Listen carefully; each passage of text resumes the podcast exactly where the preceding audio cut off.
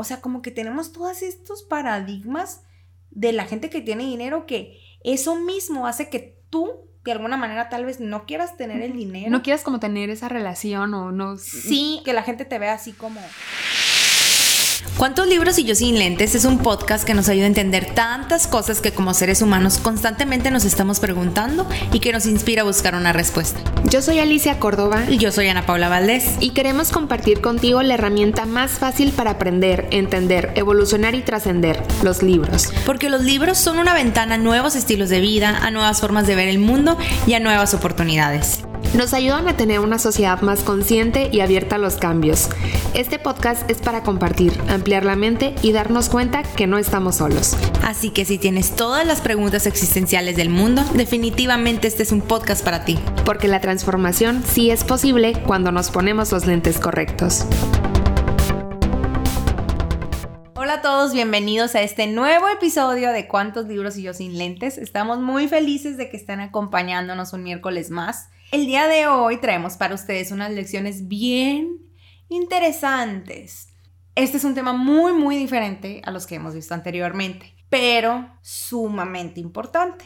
No sé si tú estás de acuerdo conmigo, Alicia. Estoy completamente de acuerdo, Ana. Una de las cosas por las que nos interesó y, y que nos parece muy relevante como destacar es que para este tema no existe una edad en específico en la No. cual debas eh, darle una solución. O sea, creo... O darle una importancia. O, o realmente, ajá, o sea, siempre es importante.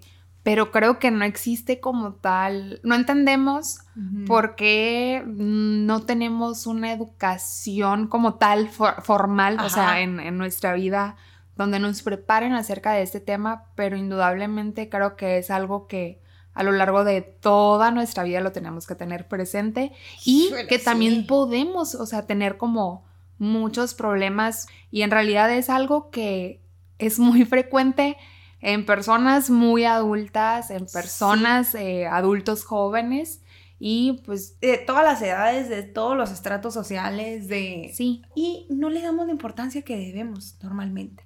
Ya la gente a estar, ¿qué, qué está pasando? sí. Pero no, Nos pues, encanta el misterio, Sí, ni ¿eh? al caso, y ni al caso porque el título ahí lo tienen. Pero en esta ocasión vamos a hablarles de las cinco lecciones de vida que nos deja el pequeño cerdo capitalista de Sofía Macías. O, como le diría mi madre, el cochito financiero. Eh, la primera lección que, en la que queremos hablar en, en este episodio, pues es primeramente tu relación con el dinero. Y con este punto nos queremos enfocar porque es importante entender, o sea, el dinero creo que va a ser bien, es un bien material, no sé cómo Sí. describirlo. Es que creo que es más que eso. El bien material es en sí el Lo que billete. obtienes con- ajá, literal, el billete, o sea, que puedes tocar, o el crédito de tu tarjeta de crédito, vaya, o el dinero que está guardado en tu, Tu cuenta tarjeta de, de- ajá, débito. O sea, sí, sí es un bien material, pero creo que va mucho más allá.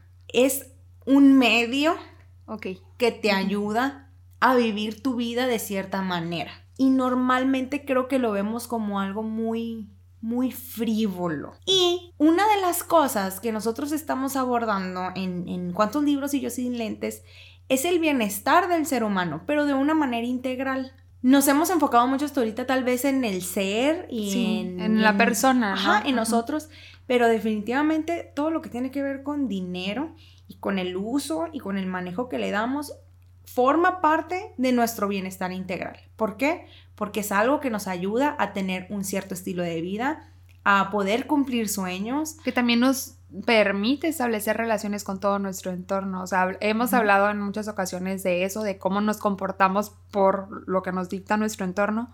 Y el dinero es uno de los factores que influye mucho en cómo nos desenvolvemos en ese entorno. Exactamente. Y una de las cosas que, que nosotros cuando estábamos leyendo el libro nos dimos cuenta es que tu relación con el dinero es como cualquier otra relación. Es como una relación con tu cuerpo, con tus amigos, con un amor. Ujú. O sea, ¿Y a qué vamos con esto? A que si tú no cuidas tu relación con tus amigos, si tú no cuidas tu relación con tu pareja, con tu cuerpo, si no le echas ganas y no haces cosas porque esté sana esa relación, se va para abajo. Son tóxicas. Y lo mismo pasa con el dinero.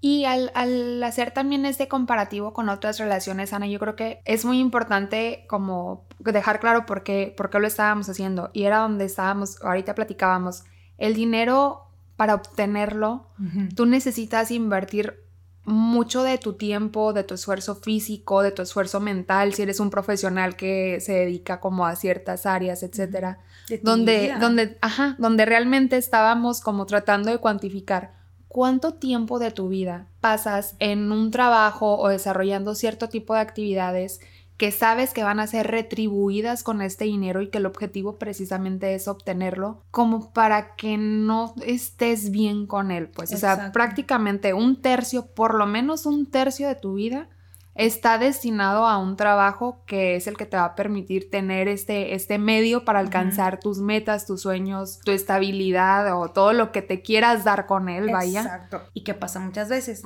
ninguneamos el dinero, que es algo que dice el libro así. Expresamente. Ninguneas el dinero. Ningunear tal vez no en todos los países se entienda. Como menospreciarlo. Ándale.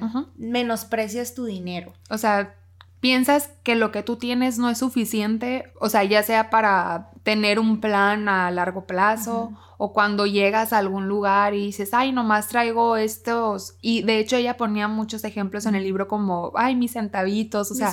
Ajá, ay, nomás son 50 pesitos. Porque de hecho mencionaba que, pon tú, si vas a gastar en un lugar algún producto que te cuesta 250 pesos y de repente te das cuenta que en otra parte costaba 200 pesos, casi siempre dices, ay, pues X, nada más fueron 50 pesitos, pero son 50 pesos que tú trabajaste por eso, que tú invertiste parte de tu esfuerzo y de tu tiempo en obtenerlos. Y pueden ser 50 pesitos o 10 mil pesitos o un millón, no importa. El punto es que es tu dinero. Y que te, o sea, que vale, que le inviertes un tiempo para ganarlo, que sepas que, o sea, que todo eso le da como un mayor valor y que en ningún momento debes de tal cual de menospreciarlo o de, o de, sentir que porque es poquito para ti, con base a qué lo estés comparando. Pero pues sí, es muy importante que, que, aprendamos como a darle... La importancia. Más valor. Y precisamente otra, otra de las circunstancias que existen en torno a esa relación con el dinero, Ana, estaban como todos estos tabús al hablar de él. Sí. Como no sabemos, primero como sociedad, si tenemos dinero, pues es como no lo presumas, ¿no? Sí, porque no pues estés hablando de él, no seas pedante, no seas... Eh, porque la gente te ve mal, porque si tienes dinero, o sea, típico, ¿no? De que es que es rico y no, valora.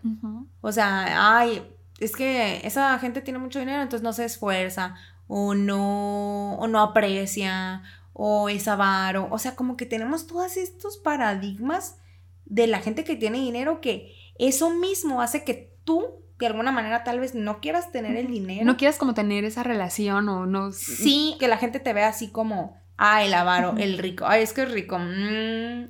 sí, como que lo asocian a algo malo en automático. Sí, entonces imagínate, cuando tú asocias algo con algo malo, lo primero que quieres hacer es repelerlo. ¿Y qué es lo que pasa ahí? Pues es cuando estás ninguneando.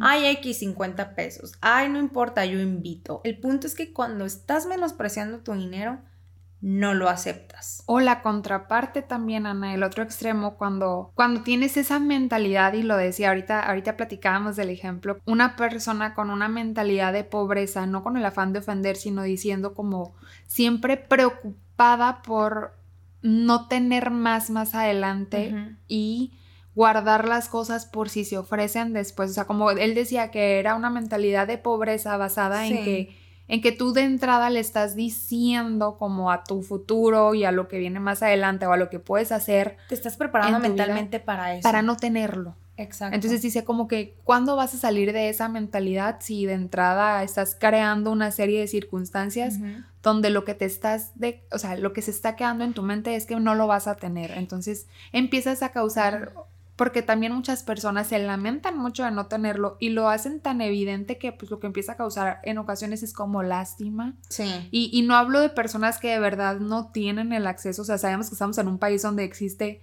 literal millones en pobreza extrema, o sea que es un tema un poco complicado, pero si hablamos de una población eh, que está en eh, no sé cuál es el porcentaje, pero que está trabajando, pues creo que son personas que tenemos que interesarnos en cómo hacer un buen manejo del dinero. De nuestro dinero. ¿En qué relación vamos a tener con ese dinero? Y fíjate lo que comentaste ahorita de, de ese enfoque en en ese enfoque de pobreza de si me falta, no me alcanza, nunca voy a tener lo suficiente. O voy a guardar esto por si se ofrece porque más adelante literal no voy a poder hacerlo, o sea. O esto nada más es para ricos. No, no es arte de magia, es que es lo que ya habíamos hablado en otras ocasiones que en donde pones el ojo pones la bala. Ajá.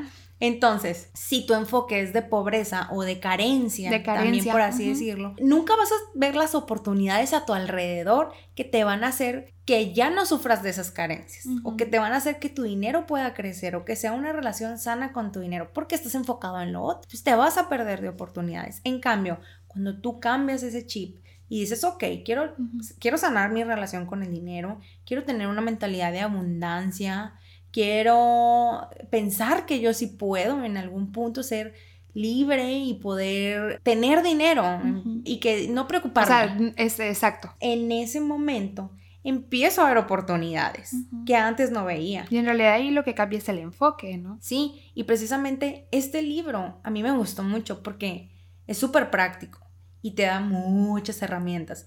Entonces, este libro te brinda oportunidades que si tú estás con una mentalidad abundante, vas a saber aprovecharlas. Pero para empezar, si tú ya tienes una mentalidad de pobreza, ni siquiera vas a voltear a ver el libro. Sí, o sea, porque de entrada vas a ver el título y vas a decir, ay, eso es para alguien que tiene dinero. Y ya no lo vas a ver. es para ricos. Sí. Sí. Ajá. Yo mucho tiempo lo vi y decía, el pequeño cerdo capitalista. Y te aseguro que yo lo veía y decía, ese no es para mí porque es para financieros, es para gente que sabe de finanzas, es para gente que sabe cómo manejar su dinero. Y pues yo, la verdad, pues no. O sea, ni financiera. No, la verdad, ninguna.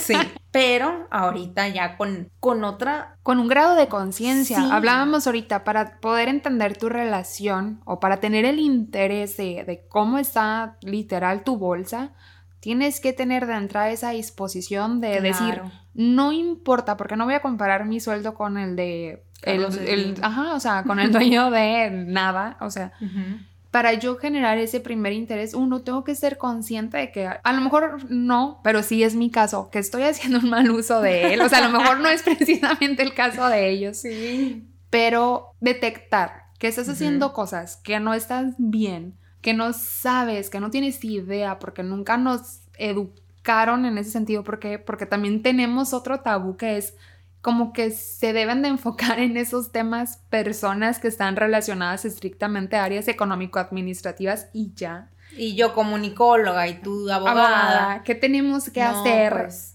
investigando. Qué buen combo, Cuando estaba en los negocios de mi papá y que estaba como administradora, pues o sea, realmente era porque me decían cómo hacerlo, pero con cero conciencia de que eso lo tenía que aplicar a mis finanzas personales. Claro, lo ves como en la empresa sí, pero en, en Era parte de mi trabajo y, era mi función hacer eso. Y sabes que a veces que se nos olvida que nosotros somos nuestra propia empresa. Eso, o sea, como que no nos tomamos esa seriedad. En el momento en que nosotros empezamos a generar ganancias, era para que supiéramos qué hacer con ese dinero. Claro. Era para que supiéramos, o sea, de entrada, como definir un futuro de ir planteando toda tu situación. ¿Sabes qué? Es lo mismo, o sea, como cultura somos bien malos para administrarnos porque nadie está interesado, ni el gobierno, ni las grandes corporaciones, ni nadie, de enseñarnos a cómo usar nuestro dinero, porque entonces ya seríamos personas más empoderadas, más libres, pero pues eso a mucha gente no le conviene. ¿Y sabes qué pasa, Ana? Pasa precisamente esto. O sea, aprendes de tus errores, pero pasa algo y que creo que muchos caemos en eso, que es una vez que la riegas, no se lo quieres decir absolutamente a nadie, te da muchísima vergüenza. O sea, es algo que que ni siquiera quieres hablar con, tu círculo cercano. ¿Por qué? Porque a la torre se van a enterar de que no supe cómo manejar mi dinero y la regué en esto, o me endeudé con esto, o, empieza a generar todo ese caos. Y creo que por lo mismo genera un tabú, porque no estamos, o sea, reitero, la mayoría de las personas, por lo menos aquí en México, no tenemos una educación financiera, no tenemos una educación ni siquiera básica, pues. En ni siquiera tenemos el acceso a la información así rapidito y que todo el mundo sepa que aquí puedes consultar. Y tenemos como esa ignorancia de creer que son temas que nada más las personas que se relacionan con esa área deben de saber. O sea, como que ni siquiera tenemos el interés inicial de decir, ah, ya tengo mi sueldo y voy a hacer esto y aquello. es que es un Vamos a vicioso. averiguar. Por eso es importante para mí, o sea, y fue súper, súper, súper importante leer este libro. Ahorita, yo sí quisiera, o sea, que los que nos están escuchando se pregunten cómo está tu relación con el dinero. O sea, ¿lo respetas o lo menosprecias? ¿Lo cuidas o lo despilfarras? ¿Estás haciendo algo para que crezca? ¿Qué ¿Qué o mentalidad? tienes la intención de hacer un cambio? Si, te- si ya detectaste que algo no va bien, Ujú. ¿estás teniendo la intención de hacer un cambio? ¿Qué mentalidad tienes del dinero? ¿Tienes mentalidad de pobreza o tienes mentalidad de abundancia? Porque no es que ya nací con mentalidad de pobreza y ya me Y ahí quedé me así. voy a quedar, ¿no? O sea, realmente puedes cambiar el chip en cualquier, en cualquier momento. Pero como, como decimos, es una relación. Entonces, en una relación tienes que trabajar, tienes que meterle ganas, tienes que ser disciplinado. Tienes que investigar, sobre todo si hay tanto desconocimiento, es como pues, pues búscalo, aprende, ve qué necesitas, dónde estás atorado. Entonces creo que realmente necesitamos preguntarnos cómo está nuestra relación con el dinero, hacer como un checklist, si se puede, de, de todos estos puntos y a decir, ok, ¿qué es lo que quiero? ¿Qué es lo que sigue en mi vida? Creo que, que, que es lo que sigue en mi vida, o sea, realmente es mi libertad financiera. Y esa es la segunda lección, la importancia de la libertad financiera. ¿Y a qué nos referimos como libertad financiera? Pues, bueno, lo que aprendimos con esta lección es que existen como distintos medios que te permiten en determinado momento de tu vida sentirte desahogado, no sentirte siempre ahorcado porque no te alcanza, porque no tienes más, porque otra de las cosas que, que realmente, y lo deja muy claro también eh, Sofía en el libro, es que no importa si un día te suben de sueldo, no importa si, o sea, ganas más, ganas más, gastas más, o sea, todo lo vas haciendo en la medida de cómo va Vas creciendo todo. escalando. Ujú. Y aquí lo importante o, o uno de los primeros pasos para poder obtener esta libertad precisamente es el ahorro. Ujú. Y este es un tema que a lo mejor lo hemos escuchado muchísimas veces. No es nada que- nuevo. No, no, no, o sea, siempre nos dicen ahorra, o sea, he escuchado toda la vida a mi mamá diciendo cómo debo de dejar de gastar en algo y empezar a ahorrar. Sí. Y creo que nos lo han dicho muchas personas a nuestro alrededor, en algún momento lo hemos escuchado en nuestro entorno, hay muchos artículos en periódicos, en la televisión, o sea, en todos lados es un tema que es muy Ujú. frecuente, es muy común escucharlo, pero que aún así Sí. no le damos la importancia que debería de tener en nuestra vida. Exacto, o sea, qué tanto que yo tengo como dos o tres eh, agentes de esos de seguros para ahorros que me acosan, me aco literal.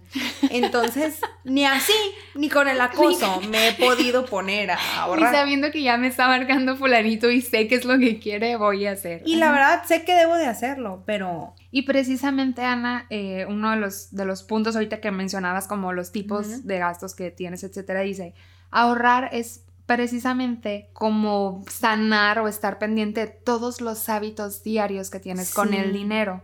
¿Por qué? Porque no es un problema, y, y volvemos un poquito a lo que, lo que dijimos hace, hace ratito, no es un problema de sueldo, es un problema de organización. de hábito, sí. O sea, di- día con día vas a encontrar la forma presente de gastar tu dinero Ah, por supuesto. y no importa, o sea, Y si lo tienes, te hace ojitos. sí, y si no sabes en qué gastarlo, te lo juro que se te va a atravesar algo y vas a decir, y, y de hecho lo dice ella, había un, un tema que lo necesito y ella dice, no, no, No. lo necesitas, lo, quieres. Y cuando eres consciente de eso, es donde puedes tener la capacidad de decir, lo compro o no lo compro. Puedes porque- tomar mejores decisiones. porque no tienes que gastarlo, no porque lo tengas disponible lo tienes que gastar. Entonces, para poder hacer este como primer paso es como es necesario ser conscientes, uno, de que es muy importante hacerlo.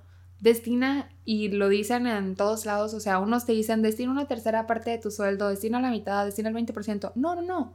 Destina, la algo. cantidad que quieras. Pero hazte el hábito, o sea, puedes empezar con 500 pesos, por ejemplo, Ajá. es un ejemplo, pero ya vas a estar haciendo el hábito de estoy separando ese billetito para mí, para mi libertad, para mi tranquilidad. Aquí la clave, precisamente, Ana, decía ella, ¿qué tienes que hacer? Tienes que establecerte una meta de ahorro.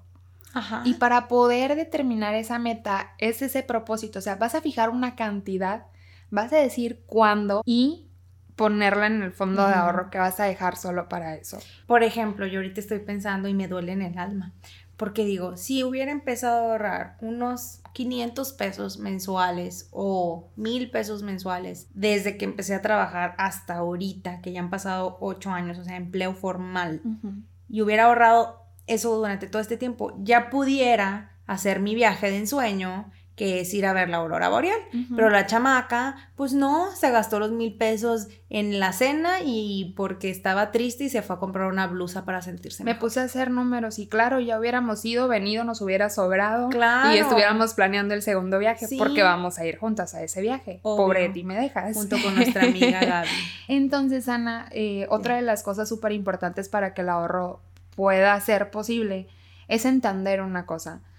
Todos podemos ahorrar, porque si tú dices, es que no me alcanza, hay dos cosas que tienes que hacer sí o sí. Uno, o le bajas a tus gastos, porque hay muchas cosas en las que gastas que no son necesarias, Exacto. o empiezas a generar ingresos extras. Entonces, la posibilidad y la capacidad de ahorro la tenemos todos. Yo creo que más bien somos flojos y no nos interesa organizarnos, porque hay que, hay que tener, Sí. buscar la estructura, ¿no? Claro, claro. Y recordar siempre, y, y esto también a lo mejor muchas veces influye un poquito el entorno, es una frase que dice el libro que me gustó mucho, que dice, es vivir dentro de nuestras posibilidades para traer estabilidad y tranquilidad. Pero, ¿qué pasa? Que de pronto tú dices, me voy al cafecito de los miércoles, el fin de semana es cumpleaños de una de mis amigas, o sea, empiezas a crear este estilo de vida que te estás dejando llevar completamente por tu entorno y tú dices, ¿realmente necesitabas hacer esos gastos? No, sí le puedes bajar, o sea, Es hacer- organizarte tu vida, organizar tu vida. Yo pienso, muy en lo personal, y es mi, mi forma, que debe de ser una combinación, porque hay veces que nos enfocamos o nomás en organizarnos o nomás en, creer- en, en generar dinero. ¿Y qué es lo que pasa? Si nomás te organizas, pero no te enfocas en crear más dinero, entonces siempre vas a estar como que muy amarrado, muy limitado, o con el mismo estilo de vida que no tiene nada de malo, pero como que lo mismo y la verdad como seres humanos siempre estamos aspirando a más. Sí. Entonces yo creo que debe de ser como una combinación muy balanceada de sí me organizo, pero también busco en generar más y como ya voy a saber o ya voy a tener el hábito de organizarme, eso que genere más me va a dar muchos más rendimientos a mí y voy a tener más libertad y voy a poder usar ese dinero para cumplir varios sueños que quiero cumplir, porque los sueños pues cuestan. Ahorita que hablabas de organización, Ana, otro de los, de los temas súper importantes hablando de es si tienes que bajarle a los gastos, pues ¿cómo vas a detectar a qué gastos le tienes que bajar? Ella te dice, es necesario que hagas un listado y mantengas un registro. Y te da la opción o te da el consejo de que lo puedes hacer de dos formas. Destinar como las cosas que son de mayor valor o de mayor importancia a las que valen menos. Vas a detectar en qué se van y vas a detectar en el momento que las tengas por escrito qué es de lo que puedes dejar de prescindir. Uno, probablemente te des cuenta de que gastas en los gastitos estos hormigas de Sí. el café y mil cosas. Muchas cosas son por flojera también decía, en lugar de tú prepararte Sí. tu café, ahí vas todas las mañanas, tarde, en co- a comprar tu sándwich y tu, Y tu café. Cuando lo pudiste haber hecho en tu casa y te iba a costar una cuarta parte.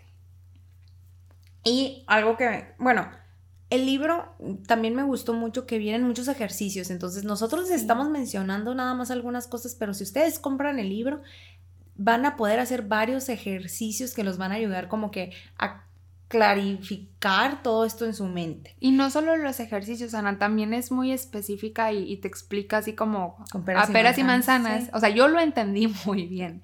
Tú la verdad. verdad. Yo también, la verdad me, me, me ayudó mucho. Y a lo que voy es que es, es muy claro, es un tema que sí, sí lo podía leer, sí, sí lo podía tratar, sí, sí me hubiera sabido muchísimo aprovecharlo tiempo atrás. Menciona que hay tres tipos de personas y estos se los vamos a dejar para que reflexionen cuál de esos tres tipos de personas son. El primer tipo de personas es las personas que sus ingresos son mayores a sus gastos.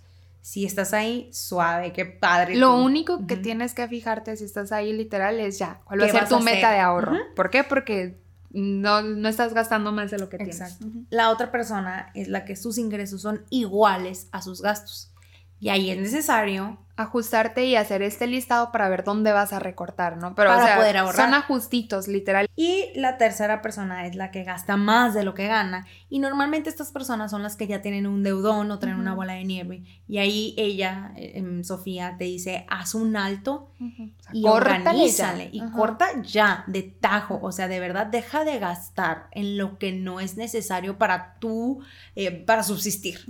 Pero si es un, córtale ya. Entonces, si tú nos estás escuchando y eres una de las terceras personas, de verdad córtale ya y ponte a organizarte porque es algo que, que te va a dar mucha paz en tu vida. Y realmente ahí nada más voy a intervenir súper poquito, Ana. Ahorita que hablábamos del tema de, de la pena y de las situaciones así, yo le contaba a Paula que hace algunos años atrás estuve precisamente en este tipo de persona, en la número 3, En la bola de nieve. en la bola de nieve. Sí. De verdad no saben el estrés, la- el cansancio, el agotamiento mental, físico, todo, porque no dejaba de estar trabajando, no dejaba de, pero no estaba llevando un estilo congruente a mis ingresos.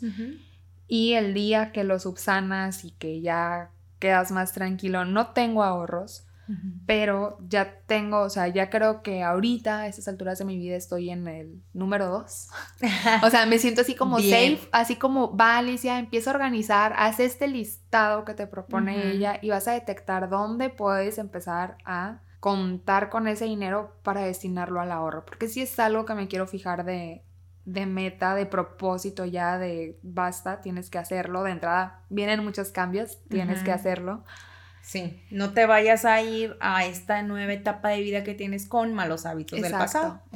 Y para nuestra tercera lección es, el diablo no está en las cosas, sino en los usos.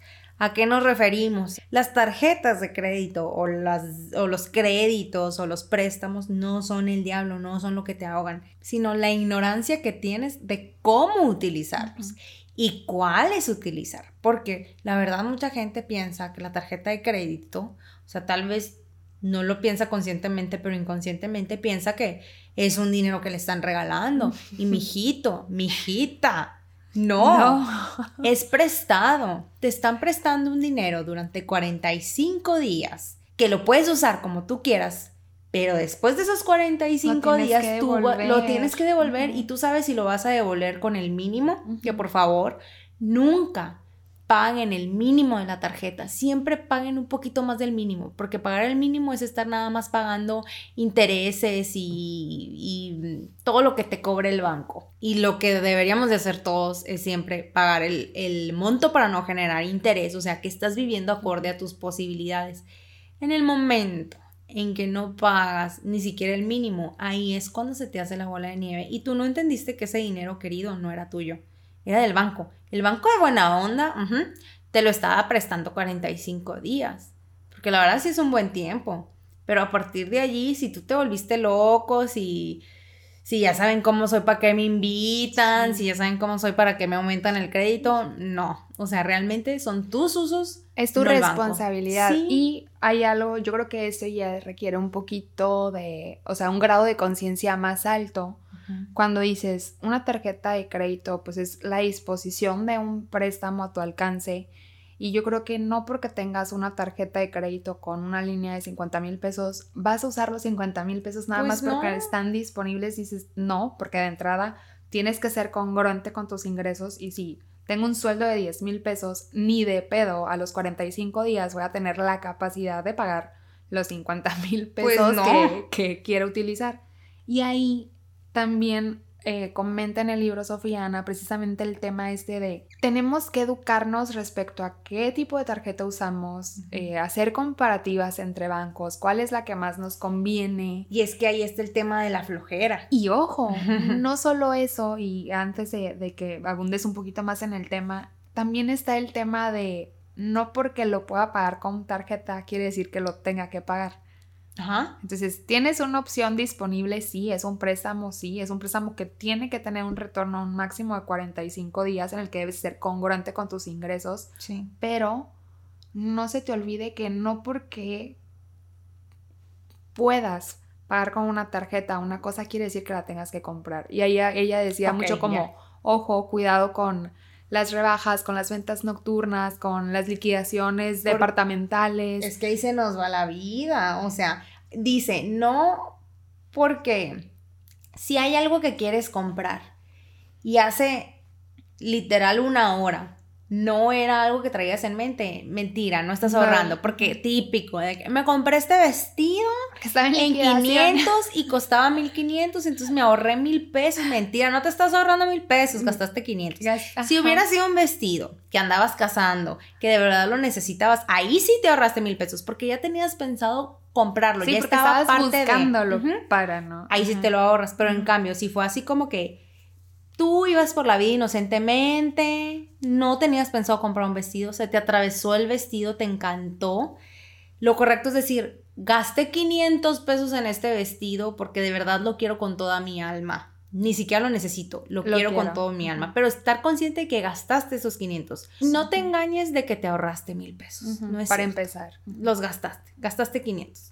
Y creo que, de hecho, el mismo libro lo menciona, es una de las cosas más comunes y caemos mucho en ese tipo de, de usos de la tarjeta, creyendo que son como una oportunidad para adquirir algo que si no hubiera tenido el dinero disponible, la paso y aprovecho esta ganga. O, o sea, como que tenemos esa falsa idea. Porque si en la de débito no lo tienes. Ah, pero my friend, la de crédito.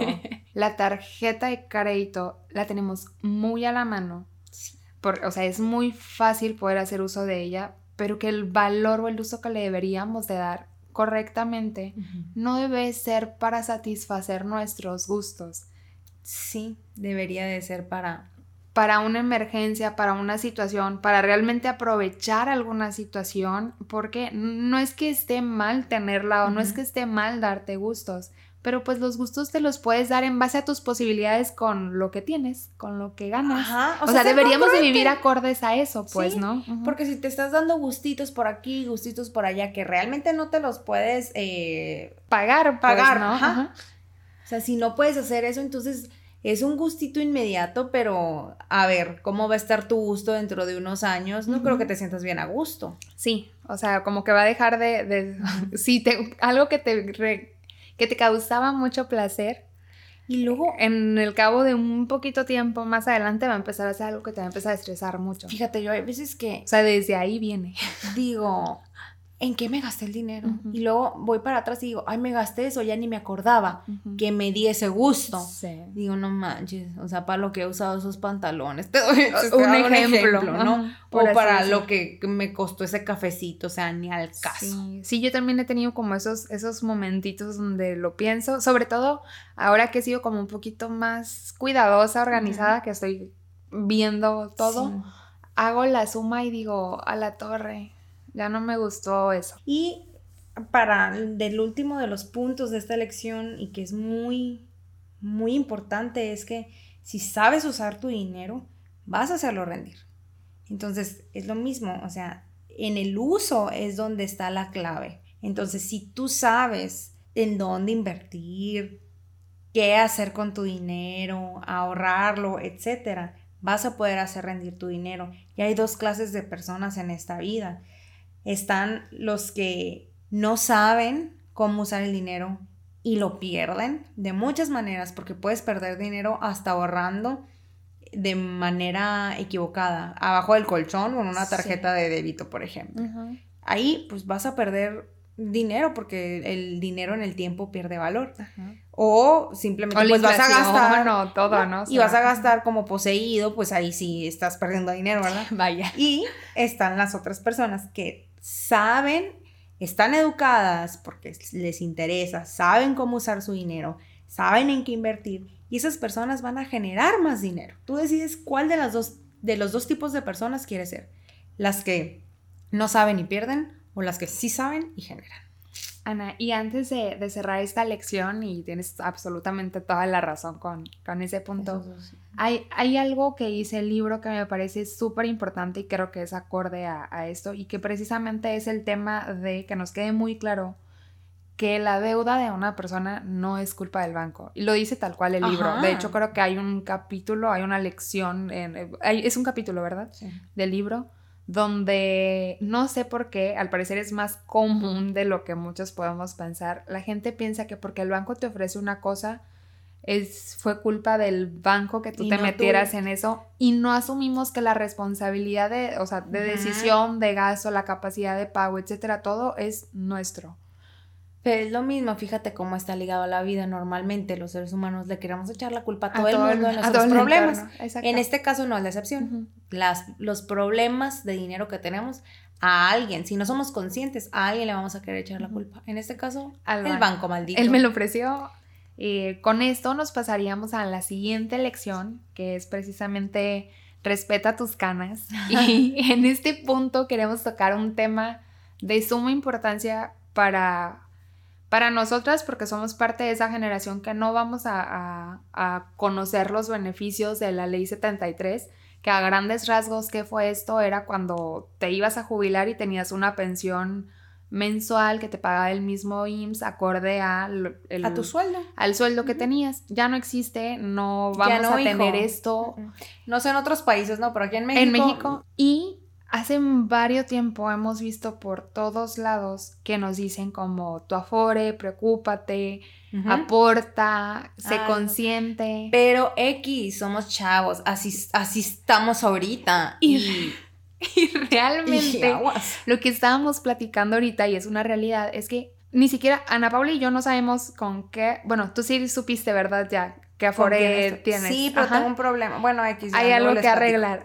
Yo no sé ni siquiera qué afore. eh, La muchacha se cambió de. Afore sin saber a dónde para hacerle el paro a la amiga de alguien. su mamá. Pero ojo, no sabía en qué afore estaba al principio, no sé qué afore me cambiaron, no sé si me combino ese cambio. Te estoy hablando que ese cambio lo hice hace como cinco años.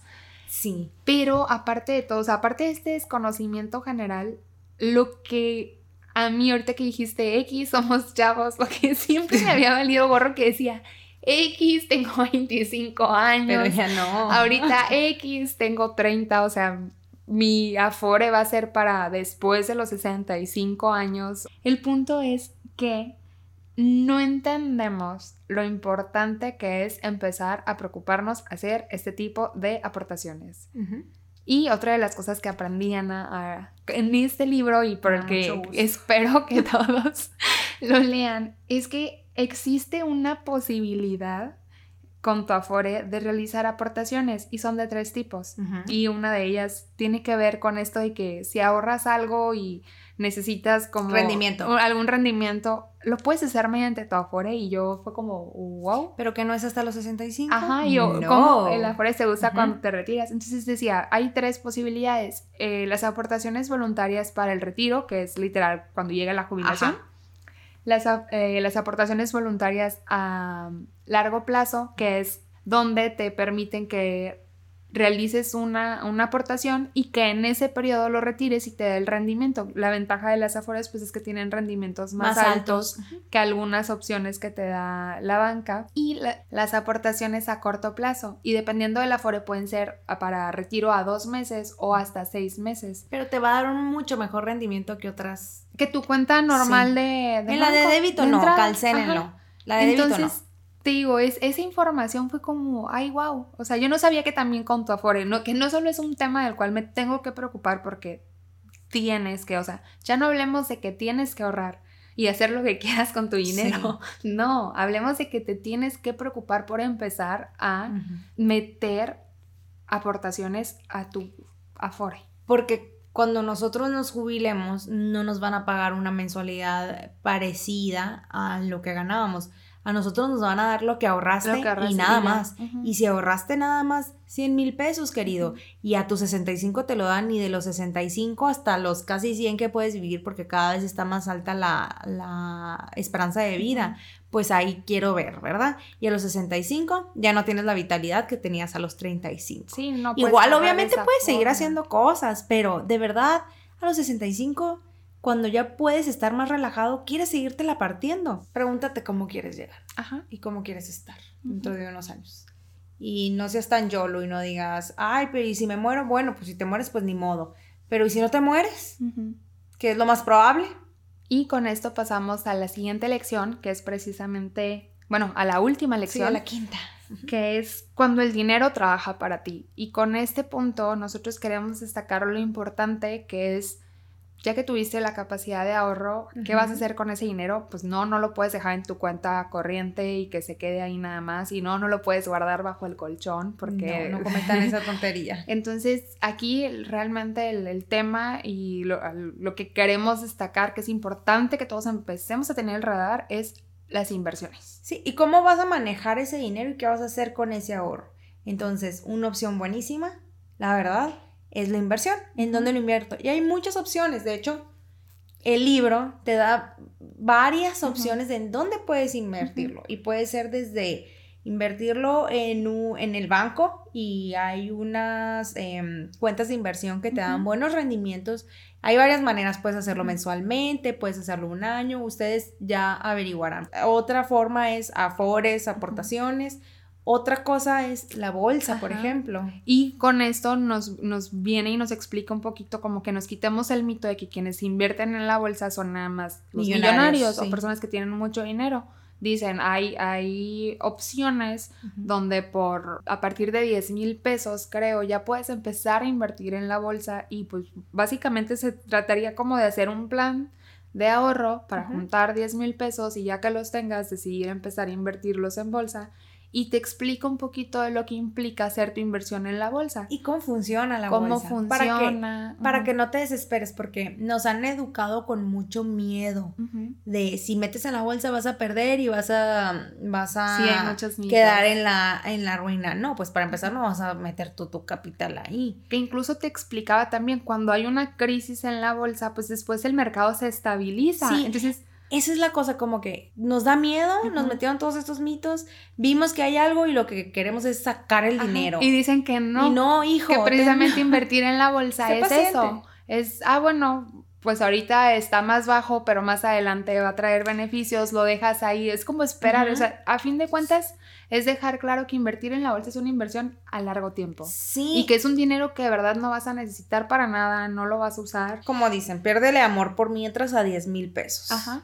O sea, ¿por qué? Porque ya los metiste y ahí los vas a dejar varios años. Entonces, no te desesperes. E incluso, bueno, no, no, recuerdo si era la bolsa, creo que no, pero otro de los, de los medios o de las formas que tenías para invertir eran los fondos de inversión o las sociedades de inversión, donde a lo mejor no tenías los 10 mil pesos, tienes menos, pero esa cantidad te ofrecen un rendimiento y es también por medio de, de instituciones eh, financieras. Financieras, ajá. Y ojo, aquí lo importante, lo que siempre tenemos que tener como muy, muy, muy presente, porque ya se han presentado muchos casos de fraudes. Fraudes, ajá. Y no nada más aquí, también en el extranjero, es si vas a realizar este tipo, o sea, te vas a animar y, vas a, a, investigar y vas a buscar la forma que más te convenga y decides invertir tu dinero en algún, en algún fondo o en la bolsa o en algún rendimiento bancario, etcétera, que sean instituciones que están reguladas. Y el libro te dice qué instituciones son para que antes de que realices eso te asegures de que tu dinero, o sea, que va a existir una Está en buenas manos, por así decirlo. dependencia que va a poder intervenir en caso de que suceda algo. ¿Por qué? Porque si lo haces por una que no esté regulada o por una que esté en el extranjero, mm. si llega a haber un problema, lo perdiste. Nadie va a poder hacer, Nadie va a poder hacer nada por ti. Nada más vas a poder a lo mejor interponer alguna demanda, va a ser de tipo penal.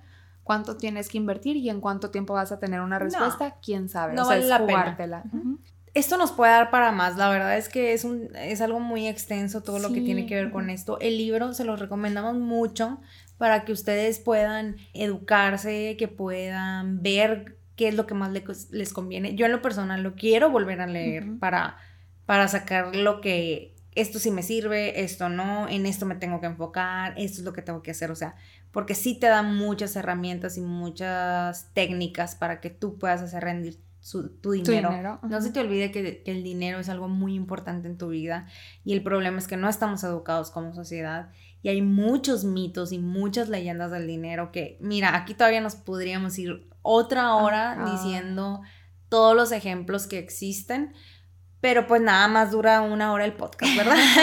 Entonces, em, los invitamos a instruirse y a, a, educarse y a ver el dinero como lo que es, como una parte muy importante de nuestra vida. Y Ana, ya para cerrar este episodio, ¿qué te dejó a ti este libro? Me dejó mucha conciencia de que tengo que empezar a hacer las paces con mi dinero, a no menospreciarlo, porque yo soy de las personas que, ay, no importa, eran 50 pesos nada más. No, no es, no es nada más 50 pesos, es tu dinero. En tu dinero va una parte de tu energía. Entonces, si estás desperdiciando ese dinero, estás menospreciándolo, estás menospreciando tu energía por ese dinero.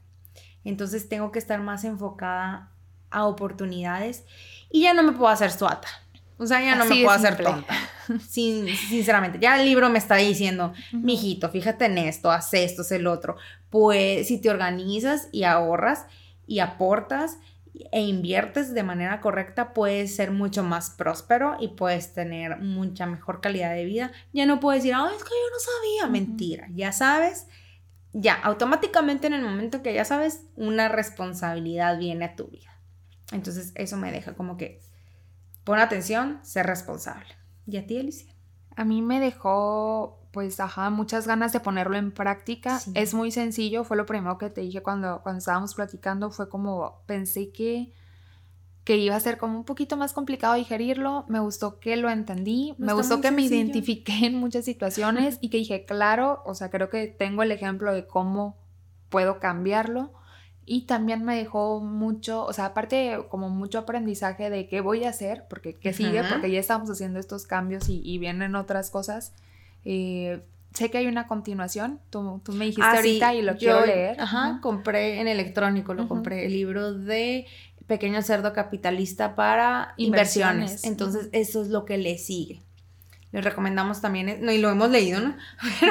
Pero, recomendamos que si ya quieres entrar a esos temas, puede ser una opción. Me imagino que debe haber otros libros también, pero esa, pues, si ya vamos con la viada, y sobre todo eso, que es muy fácil de digerir. el, capítulo de las inversiones me dejó como muy interesada. Estoy en esa etapa en la que vamos a ver qué, qué, hacemos, qué pasa y que quiero profundizar un poquito más y pues mucha conciencia. O sea, y que de verdad sé que si lo plasmo lo voy a poder lograr y hacer súper, súper, súper conscientes al momento de tomar una decisión de qué va a pasar con mi dinero. Entonces los invitamos. Si tú eres una persona que quiere vivir más tranquila, más en paz, quiere tener una mejor relación con el dinero, quiere hacer rendir su dinero y que el dinero trabaje también para él y no tanto tú para estar siempre consiguiéndolo, definitivamente este es un libro para ti. Y recuerda que la transformación sí es posible si nos ponemos los lentes correctos. Muchas gracias por escucharnos, los invitamos a que nos sigan en redes sociales, Instagram, arroba cuántos libros y yo sin lentes, igual en Facebook. Y ahí pueden ver un poquito más de contenido de, esto. Porque vamos a hacer varias cosas. Bye.